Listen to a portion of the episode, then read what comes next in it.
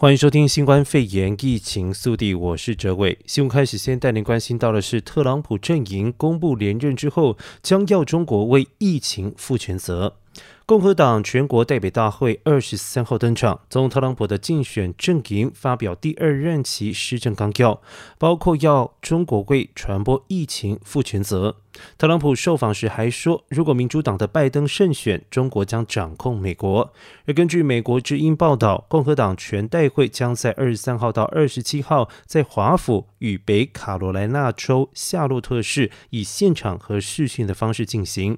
特朗普预计在首晚正式获得共和党提名为候选人。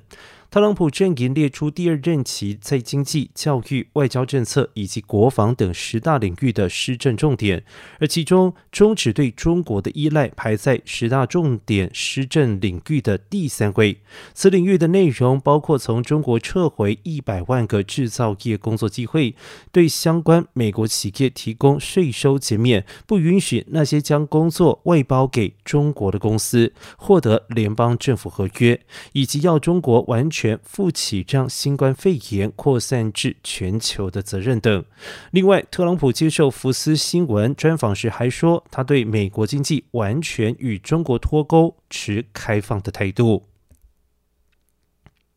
而赵立坚称，美方放任个别政客抹黑中国。国务卿蓬佩奥日前接受访问时指出，美中是否保持冷战关系，关键在于中国的态度。而对此，赵立坚二十四号回应，美中两国关系面临当前的严重困难，责任完全在于美方。美国个别政客单方面挑起事端，采取一系列干涉中国内政、损害中方利益的行径，且疯狂污蔑。抹黑中国内外政策，直接严重破坏了美中关系。赵立坚进一步指出，美国个别政客打压中国，就是惧怕中国发展，而美国打压的越厉害，证明中国越成功。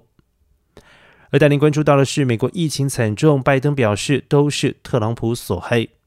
共和党全国代表大会前夕，民主党总统候选人拜登二十三号协同竞选搭档贺锦丽受访表示，新冠肺炎重创美国，都是特朗普置之不理所害。民调持续落后拜登的特朗普，因为对疫情回应不当而饱受批评。他不仅支持提早解封，先前也不太愿意戴上口罩，甚至坚称新冠肺炎的病毒将会消失。而随着经济因为疫情相关的封城而崩溃，拜登再一次表示要让经济重回正轨，唯有控制病毒。而再来关注到的是，CDC 不再建议返国隔离十四天。美国新冠肺炎确诊以及死亡人数不断的攀升，疾病管制及预防中心 （CDC） 之前建议旅客归国或者是返回自己的州应自主隔离十四天，但是 CDC 上周已经删除了这一项建议。根据今日美国报报道，CDC 在二十一号更新网站上的旅行规定，建议旅客在旅行过后遵循各州、海外领土、部落。和地区的建议和规定。之前 CDC 曾在指引中建议返国者，或者是曾经前往新冠肺炎病例高度集中区域的人士，应该隔离十四天。不过 CDC 在网页更新之后，依旧指出，曾经接触冠状病毒者，十四天内都有传染给他人的风险。另外，有些州不鼓励跨州旅行，要求或者是建议访客和返乡居民得接受隔离。有些州则是拿出最近的筛检呈现阴性的结果，以此取代全面隔离的政策。而今日美国报因此指出，如果有些人想来趟公路旅行，或者是出门享受暑假，都应该先浏览目的地或者是过夜地点的政府网站资讯。接下来带您关心的是，FDA 批准了康复者血浆疗法。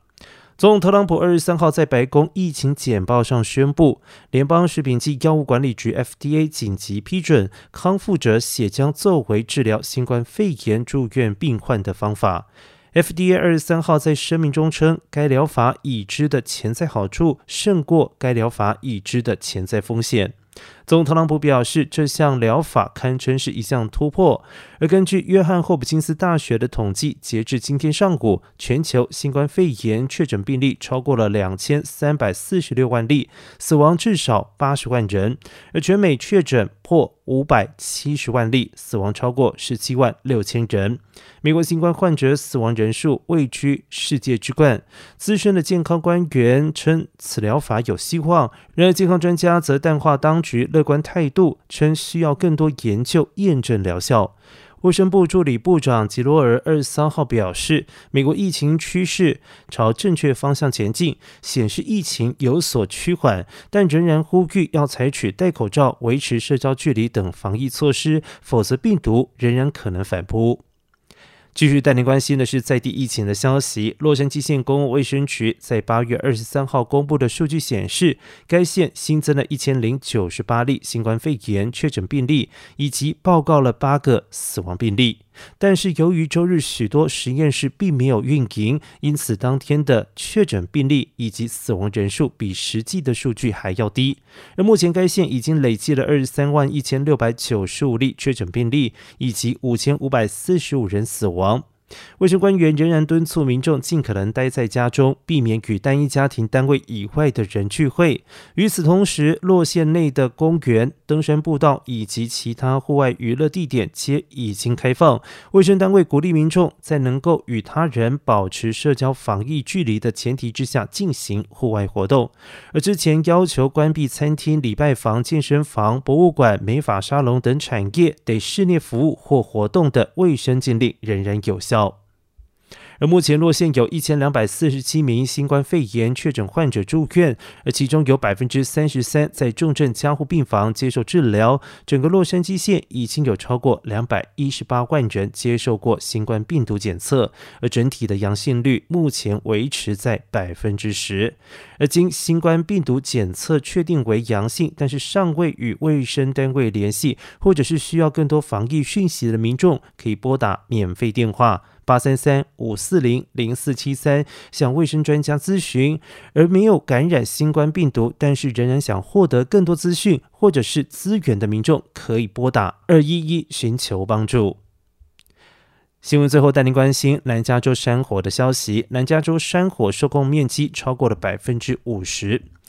加州因为干燥雷暴所引爆的雷击区已经焚烧掉了百万英亩，有鉴于南加州较早爆发湖火以及牧场二号山火都已经呈现受控的迹象，而部分的消防员北调增援受创严重的北加州山火地区。而根据城市新闻网报道，在天使国家森林区休斯活区的湖火，截至二十三号已经有百分之五十二的面积受控，烧毁面积达达到了三万一千零八十九亩，而目前大火仍在五号洲际公路的东北部以及一百三十八号公路的南部燃烧。森林服务局官员已经允许休斯湖东北社区的居民在上个礼拜五起持身份证明，由指定的路段进入灾区家园，尽可能抢救一切。而现场会有消防员的协助。而根据洛杉矶县卫生局的数据显示，湖火摧毁了至少三十三栋的建筑物，其中包括了十二栋民宅，另外有六栋建筑物受损，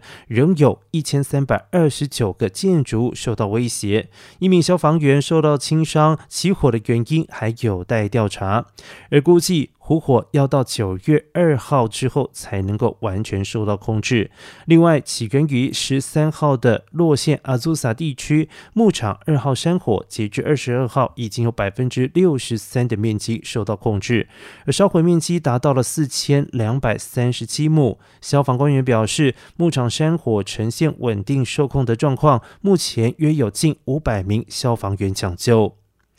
新闻最后带您关心到的是，陈县从观察名单中除名。截至二十三号，南加州陈县的新冠肺炎疫情相关数据逐渐的好转，而检测阳性比例为百分之五点四，低于加州的百分之八的预期值。而该县目前已经从加州新冠肺炎观察名单中被除名。如果可以继续坚持两周，那么陈县的学校就有可能获得重新返回校园上课的机会。好的，休息一下，待会回到节目现场，欢迎继续收听《亲子一起来》。